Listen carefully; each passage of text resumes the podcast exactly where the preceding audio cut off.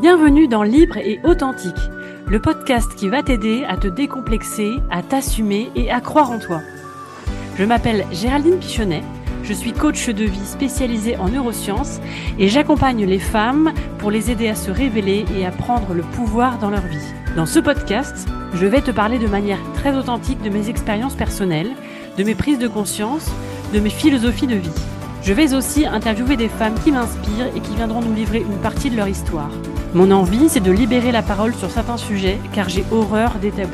C'est de te parler sincèrement de qui je suis et de ce que je ressens afin que cela t'aide à t'accepter et à changer le regard que tu portes sur toi. Alors c'est parti pour des épisodes libres et en toute transparence. Si tu aimes ce podcast, je t'invite à t'abonner et à le partager. Hello tout le monde et bienvenue sur ce nouvel épisode du podcast Libre et Authentique. J'espère vraiment que vous allez bien. Ça fait quelques semaines que j'ai pas fait d'épisode euh, par ici. J'ai été un peu débordée, je n'arrivais pas à m'organiser. Donc là, j'ai décidé de reprendre du service sur ce podcast-là parce que ça me manque beaucoup. Et aujourd'hui, je reviens pour parler d'un sujet qui est un peu la thématique de la semaine euh, sur Instagram entre autres. C'est le fait de prendre soin de soi. Alors j'en ai, ai parlé sur Instagram, je vous ai envoyé une newsletter aussi pour ceux qui sont inscrits à cette newsletter, pour vous expliquer comment est-ce que moi je prends soin de moi, parce qu'on nous dit souvent prenez soin de vous. Et en fait, parfois, on ne sait pas forcément quoi mettre derrière, on ne sait pas vraiment ce que ça veut pouvoir dire et ce qu'on peut mettre en place pour prendre soin de soi. Et quand on est une femme, j'utilise souvent l'exemple où on se dit bon bah je vais prendre soin de moi, je vais me faire couler un bain, je vais me je vais me faire les ongles, mais c'est une partie, c'est une manière, c'est vrai de prendre soin de soi, c'est prendre soin de son corps, c'est se détendre, euh, c'est se chouchouter et c'est hyper important bien sûr, mais au quotidien en fait prendre soin de soi, ça passe par plein de choses différentes. Et je m'étais dit que je pourrais aussi vous faire donc cet épisode de podcast pour en parler parce que bah il y en a certaines qui n'auront peut-être pas reçu ma newsletter. Et puis il y a aussi des messages des fois qu'on qu'on reçoit mieux à l'écrit ou parfois c'est à l'oral. Donc je me suis dit que voilà, un épisode dédié, ça serait, ça serait intéressant aussi parce que ça peut peut-être euh, faire écho chez certaines qui vont entendre cet épisode. Alors, Désolée déjà, hein, j'ai la crève depuis à peu près 10 jours, donc forcément vous allez m'entendre un petit peu renifler. J'ai hésité à enregistrer l'épisode à cause de ça, je me suis dit que ça serait quand même dommage euh, de repousser encore l'épisode de podcast que j'avais envie de faire juste parce que j'ai le nez un peu bouché et que vous allez m'entendre peut-être faire sniff. Je vais essayer de couper les, moments où vraiment c'est ça trop gênant. Désolée d'avance, ça risque peut-être d'être un petit peu gênant. Alors, prendre soin de soi, moi, en tout cas, encore une fois, j'ai pas la vérité absolue. Euh, je ne, voilà, je, je, ne suis que euh, une femme qui essaye de faire des choses dans sa vie, qui travaille sur elle, qui est devenue coach de vie et qui vous propose des choses. Donc, dans tout ce que je vais dire, il y aura des choses qui vont vous parler, il y a des choses qui vont pas vous parler. Vous prenez ce qui vous intéresse et vous mettez de côté ce qui ne vous intéresse pas. On est toutes différentes, on a toutes des besoins différents. Donc, forcément, il y a peut-être des choses que je vais vous dire qui vont pas du tout faire écho chez vous. Et c'est ok. Mais en tout cas, voilà, je vous livre un petit peu ma vérité à moi. Qu'est-ce que je fais pour moi prendre soin de moi? En fait, j'ai vraiment cette image que j'aime beaucoup et que j'essaie de me connecter à ça la plupart du temps quand je, je pense à moi ou que je fais des choses pour moi. Euh, je me dis, est-ce que là, je suis ma propre meilleure amie? Euh, Et ça me parle beaucoup, moi, parce que j'ai eu l'impression, pendant toute une première partie de ma vie, d'être ma pire ennemie j'ai été celle euh, qui avait une critique intérieure très forte. J'avais cette petite voix qui vous disait ah mais t'es moche, et t'as un gros nez, t'as des grosses fesses, et regarde ta peau, t'as toujours des boutons. Euh, tu trouveras jamais quelqu'un. J'avais vraiment une, petite voix, donc c'est ce que j'appelle la critique intérieure, euh, très très forte en moi, et je me faisais beaucoup beaucoup de mal. J'étais jamais assez, j'étais jamais assez bien. Je m'imaginais jamais mériter du bonheur. Je m'imaginais jamais vraiment avec une vie heureuse et épanouie. Et, euh, et c'est cette petite voix, je pense, qui me faisait plus de mal, plus que le regard des autres, plus que euh, les autres en fait. Et c'est ça que j'essaie de vous dire, c'est qu'en fait, parfois, on est le pire ennemi sur Terre, c'est pas les autres, c'est soi-même. Parce qu'on se dit des choses et on pense des choses de nous qui sont vraiment erronées, qui sont vraiment dures, et qui sont pas des choses qu'on souhaiterait à notre pire ennemi. Et c'est ça que j'ai commencé à faire moi il y a quelques années quand j'ai décidé d'arrêter ça parce que j'en avais marre de me faire du mal, je voulais être heureuse je me suis dit, bah, arrête de te parler comme ça et parle-toi à toi-même comme tu parlerais à ta meilleure amie. Et c'est vrai que ce genre de phrases comme euh, t'as un gros cul, t'es moche, tu plairas jamais à personne, c'est des choses que j'ai jamais pensé, j'ai jamais dit à ma meilleure amie. Donc je me suis interdit de me le dire euh, au bout d'un moment. J'ai dit stop à ça. Et j'ai essayé de faire taire ma critique intérieure. Et ça déjà pour moi, ça a été une manière énorme de prendre soin de moi. C'est de surveiller mon langage interne en fait. Euh, surveiller la manière dont que j'avais de me parler, la manière euh, que j'avais de me de me voir, euh, la manière que j'avais de me juger. Et voilà tout, tout ce langage intérieur et ce regard intérieur aussi que j'avais vis-à-vis de moi qui était beaucoup trop dur, beaucoup trop méchant, et j'ai dit stop à ça. Et je pense que vraiment cette démarche de prendre soin de moi, elle a commencé par ça. C'est déjà d'être voilà ma meilleure amie et de m'encourager, de me souhaiter des bonnes choses, de me regarder avec les yeux de l'amour et d'arrêter de me focaliser sur mes défauts, sur les choses que j'aimais pas regarder ce que j'aimais bien chez moi, euh, découvrir parce qu'à l'époque je savais même pas ce que j'aimais bien chez moi, je croyais que j'aimais rien chez moi et je me suis forcée à, voilà à voir le voir le à ah je me suis forcée à voir le verre à moitié plein chez moi et à arrêter de me parler comme ça. Donc vraiment, ça c'est la première chose que je voulais vous dire, c'est devenez votre propre meilleur ami. Et posez-vous toujours la question, est-ce que j'aurais osé dire ça à ma meilleure amie? Est-ce que j'aurais osé penser ça de ma meilleure amie? Est-ce que j'aurais osé la regarder comme ça? Ben en fait, là, souvent la réponse c'est non. Et si c'est non, c'est que vous n'êtes pas au bon endroit pour vous faire du bien. La deuxième chose que je voulais vous dire, et c'est aussi ce que j'ai écrit dans ma newsletter, c'est que pour moi, Prendre soin de soi, c'est prendre soin de son corps d'abord, c'est hyper important parce que je vous rappelle que c'est votre véhicule pour toute une vie. Alors, Certains disent que vous l'aurez pas choisi. Moi, je crois qu'on est des âmes qui sont venues s'incarner et que peut-être on est aussi responsable du corps qu'on a choisi quand on est venu s'incarner sur Terre. Mais ça, c'est pareil, ça ne regarde que moi, cette pensée-là. En tout cas, on a un corps qu'on va avoir jusqu'à la fin de notre vie, jusqu'à notre mort. Et on a soit le choix de mal entretenir, de le détester, et du coup, a priori, le voyage va mal se passer, c'est sûr. Soit on décide de bien l'entretenir et de l'aimer et de le chérir. Et a priori, euh, c'est fort probable qu'en ayant ce genre de comportement vis-à-vis de votre corps, votre voyage, donc l'expérience humaine que vous êtes en train de vivre, va se passer le mieux possible pour vous. Donc euh, ça pour moi c'est le premier premier pilier déjà c'est de prendre soin de votre corps et je vais vous expliquer comment moi je fais. Ensuite la deuxième chose qui me vient c'est de prendre soin euh, de votre tête. Euh, la tête c'est vraiment quelque chose, le cerveau c'est en plus quelque chose qui m'intéresse beaucoup parce que j'ai une spécialité en neurosciences dans mon dans mon dans ma formation de coach c'est que le cerveau, c'est vraiment un véhicule incroyable aussi.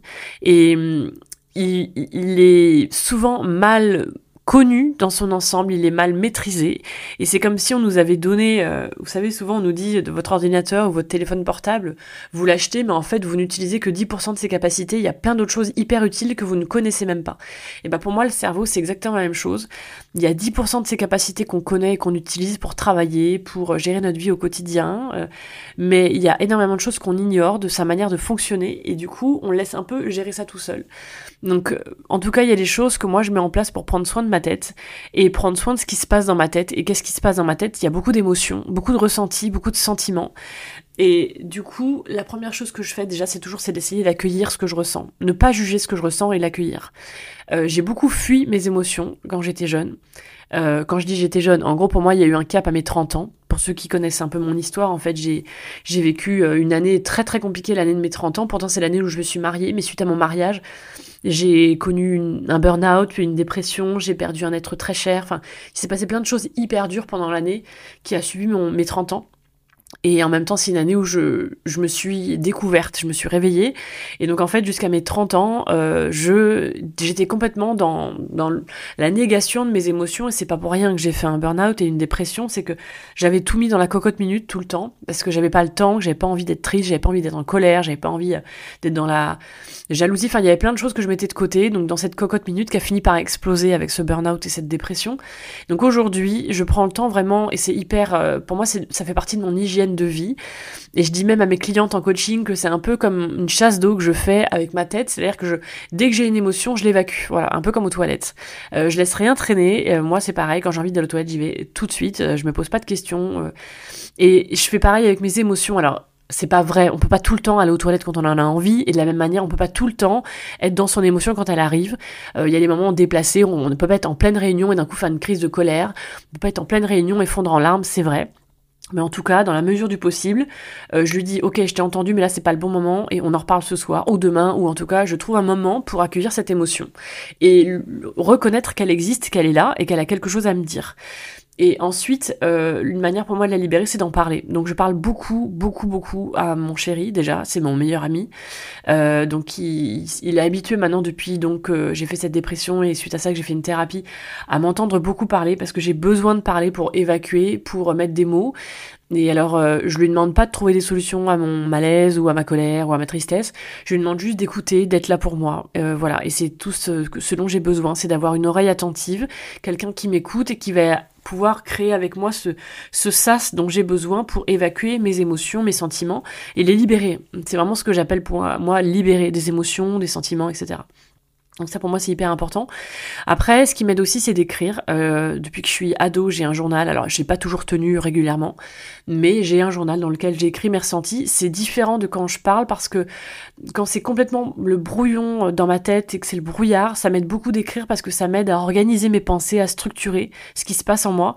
Et ça m'aide à la fin, quand j'ai fini d'écrire, souvent ça m'aide à y voir plus clair sur ce que je suis en train de traverser, sur ce que je ressens et sur pourquoi je vais pas bien ou pourquoi je vais bien, enfin en tout cas peu importe, mais ça m'aide aussi d'écrire parce que ça m'aide à structurer mes pensées, mes idées et à comprendre ce qui se passe en moi. Donc j'aime bien écrire.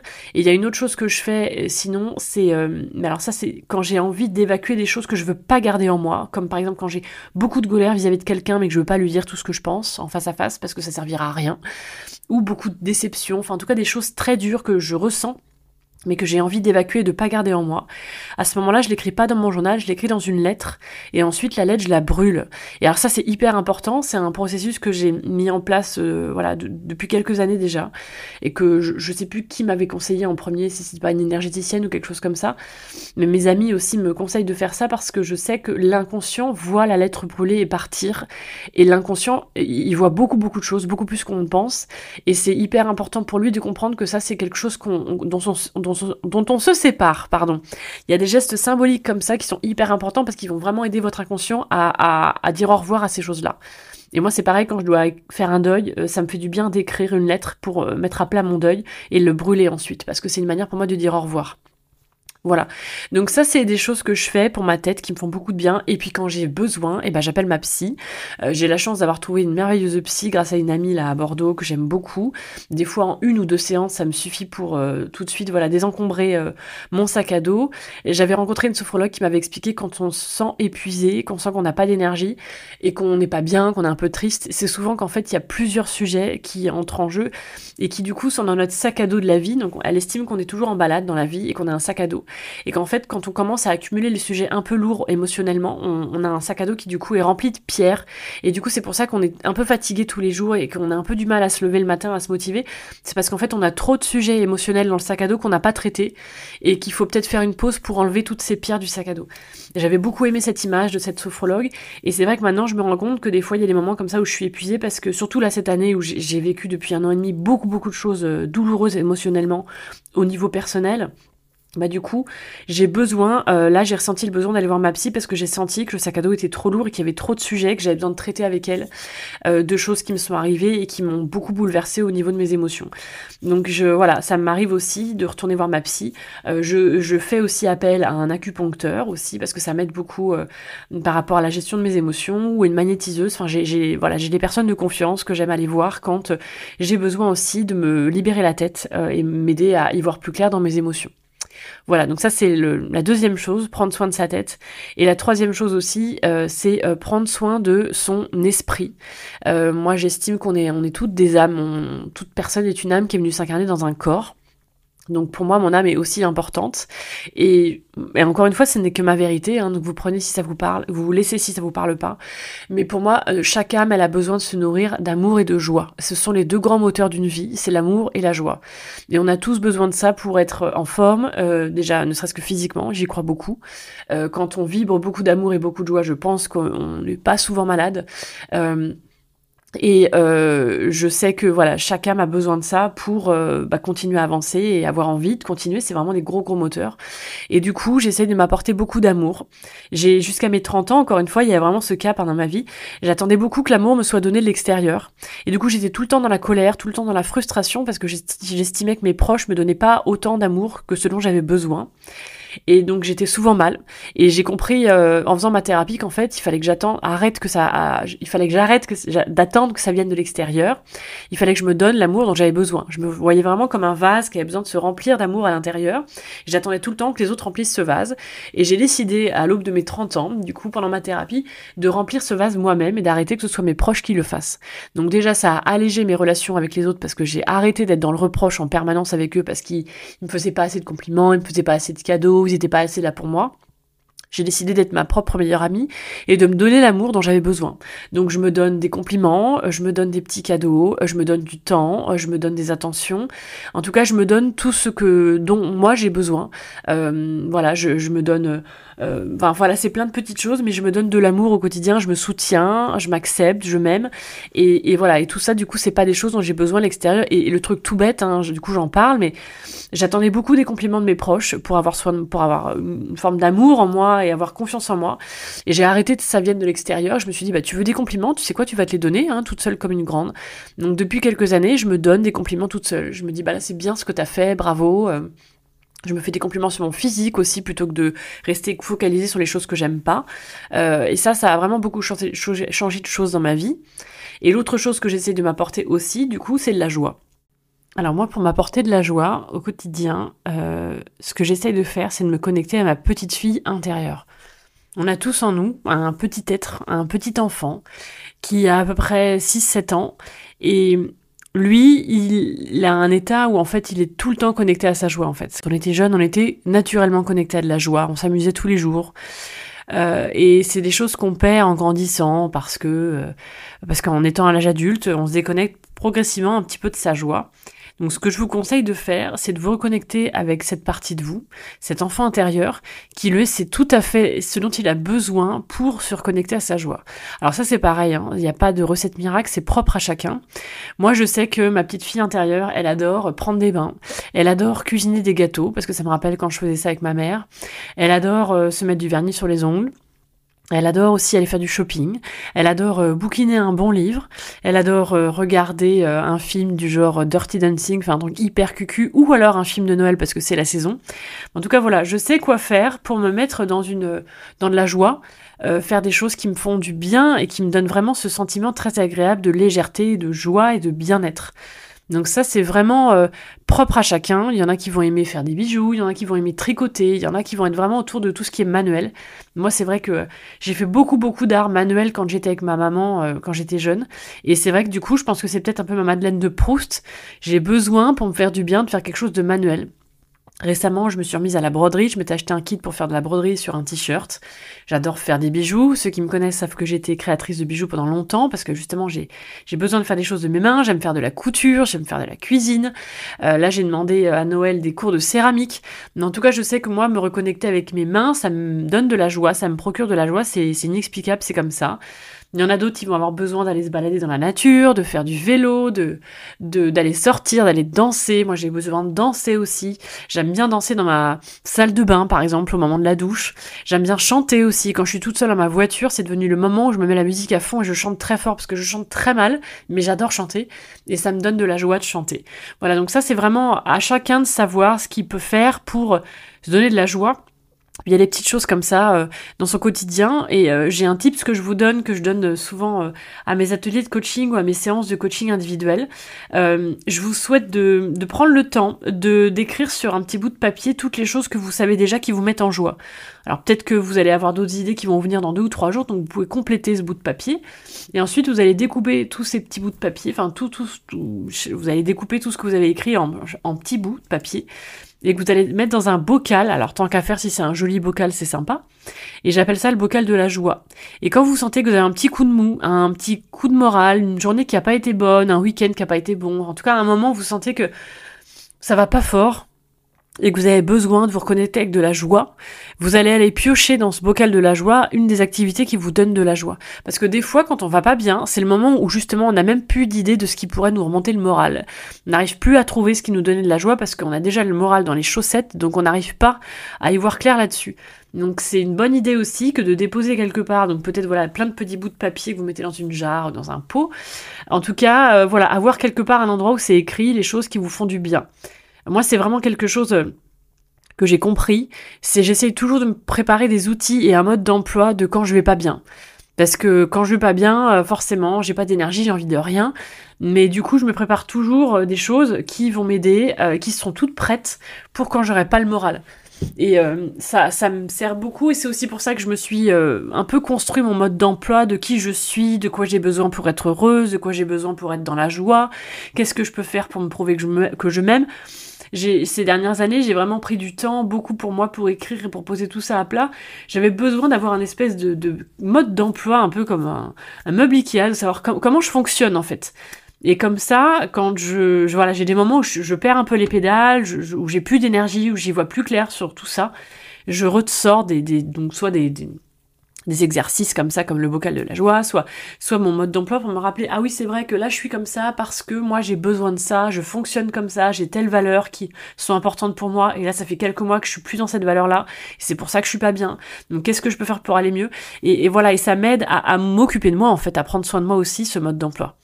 Voilà. Et je crois que en fait, je ne vous ai pas expliqué comment je prenais soin de mon corps, donc je vais recommencer par le début et vous dire comment je prends soin de mon corps. En fait, euh, votre corps, encore une fois, c'est votre véhicule et euh, le corps, il a des choses toutes basiques mais qui lui font beaucoup de bien. J'ai expérimenté beaucoup de choses parce que pendant le désir d'enfant, on a beaucoup travaillé sur euh, l'hygiène de notre corps avec mon chéri pour optimiser nos chances d'avoir un enfant. Et du coup, on a remis tout à plat la base pour moi c'est le sommeil. Et euh, depuis euh, maintenant deux ou trois ans, peut-être trois ans même maintenant, ça passe vite, euh, j'essaie vraiment de me coucher très tôt le soir. Et c'est devenu même un besoin maintenant que j'ai. Alors c'est compliqué parce que des fois j'aurais envie de passer des soirées qui sont un peu plus longues, mais en même temps je sais que je vais le payer.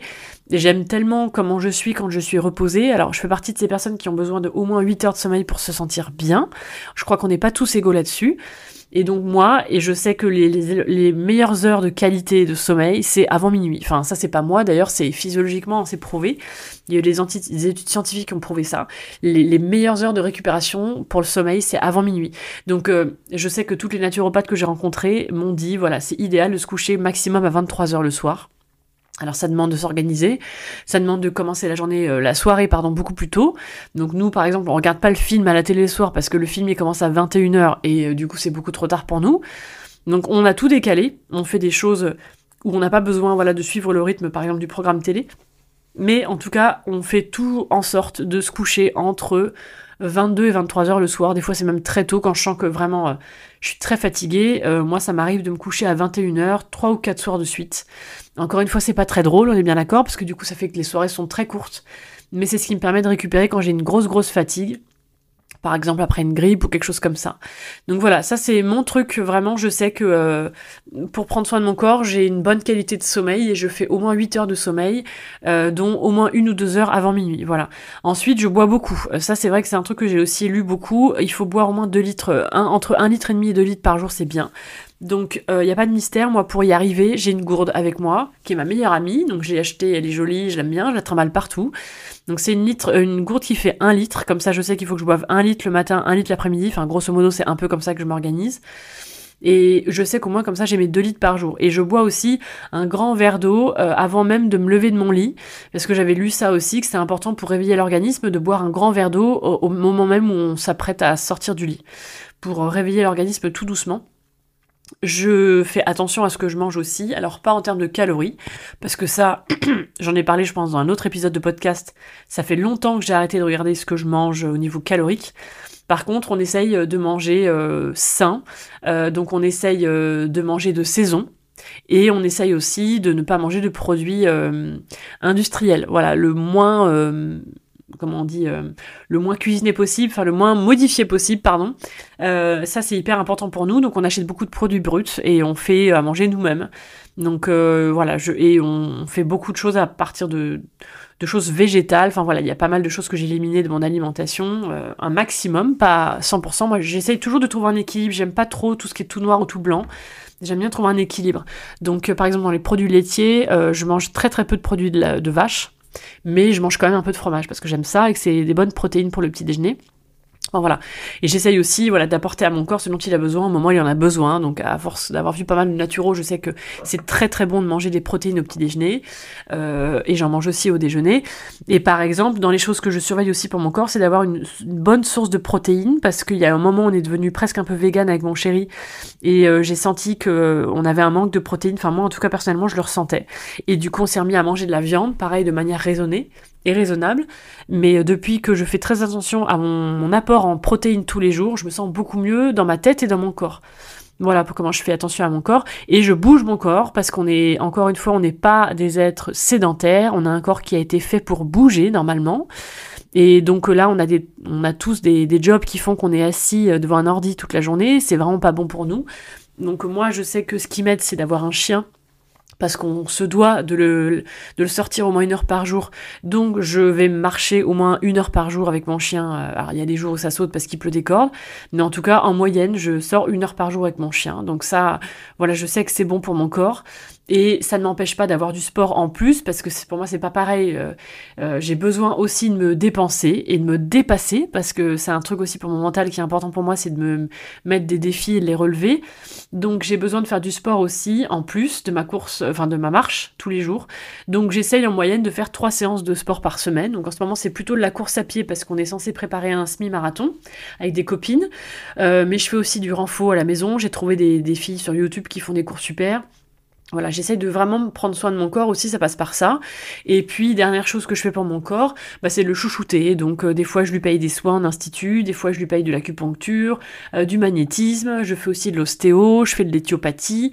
Euh, voilà, j'ai des thérapeutes autour de moi que j'aime beaucoup et qui m'aident à prendre soin de mon corps parce que dès que j'ai un mal, j'ai mal quelque part, ou j'ai une douleur quelque part, ou j'ai quelque chose de bloqué, hop, tout de suite, je sais que je vais aller voir la bonne personne pour m'aider à débloquer tout ça. Voilà comment moi je prends soin de mon corps. Donc j'espère que cet épisode aura été utile pour vous, que vous aurez peut-être trouvé quelques petites bribes d'idées ou des inspirations pour des choses qui vous donnent voilà des envies ou des, choses que vous pourrez mettre en place. Euh, je vous souhaite vraiment à toutes de prendre soin de vous, de prendre soin euh, voilà de de votre corps, de votre tête et de votre esprit. Euh, les trois ont vraiment besoin de vous pour se sentir bien. je vous rappellerai aussi, j'ai fini la newsletter comme ça hier, c'est que ou avant-hier, je sais plus. N'oubliez pas que vous êtes la meilleure personne placée pour savoir ce qu'il y a de bon pour vous. Vous êtes la seule personne qui peut prendre autant soin de vous. Et, euh, je vous souhaite d'être votre priorité et de prendre soin de vous.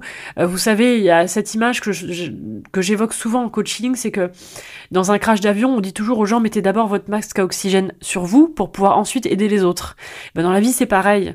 Je vous souhaite de prendre soin de vous en priorité parce que si vous, vous allez bien, vous serez en mesure de prendre soin des gens qui vous entourent. Voilà, et c'est pour ça que c'est important de prendre soin de soi, de se rendre acteur et responsable de sa santé mentale, physique et émotionnelle, euh, et de mettre des choses en place au quotidien, une forme d'hygiène de vie si on veut, euh, pour pouvoir euh, voilà vous sentir bien. Voilà, je vous souhaite de donc prendre bien bien soin de vous, d'être votre propre meilleur ami, et je vous dis à bientôt pour un nouvel épisode. Merci de m'avoir écouté. Si ce podcast te plaît, n'hésite pas à le noter et à laisser un commentaire sur ta plateforme de podcast préférée. C'est le meilleur moyen de me soutenir. À bientôt pour un prochain épisode et d'ici là, rappelle-toi que tu es une femme incroyable.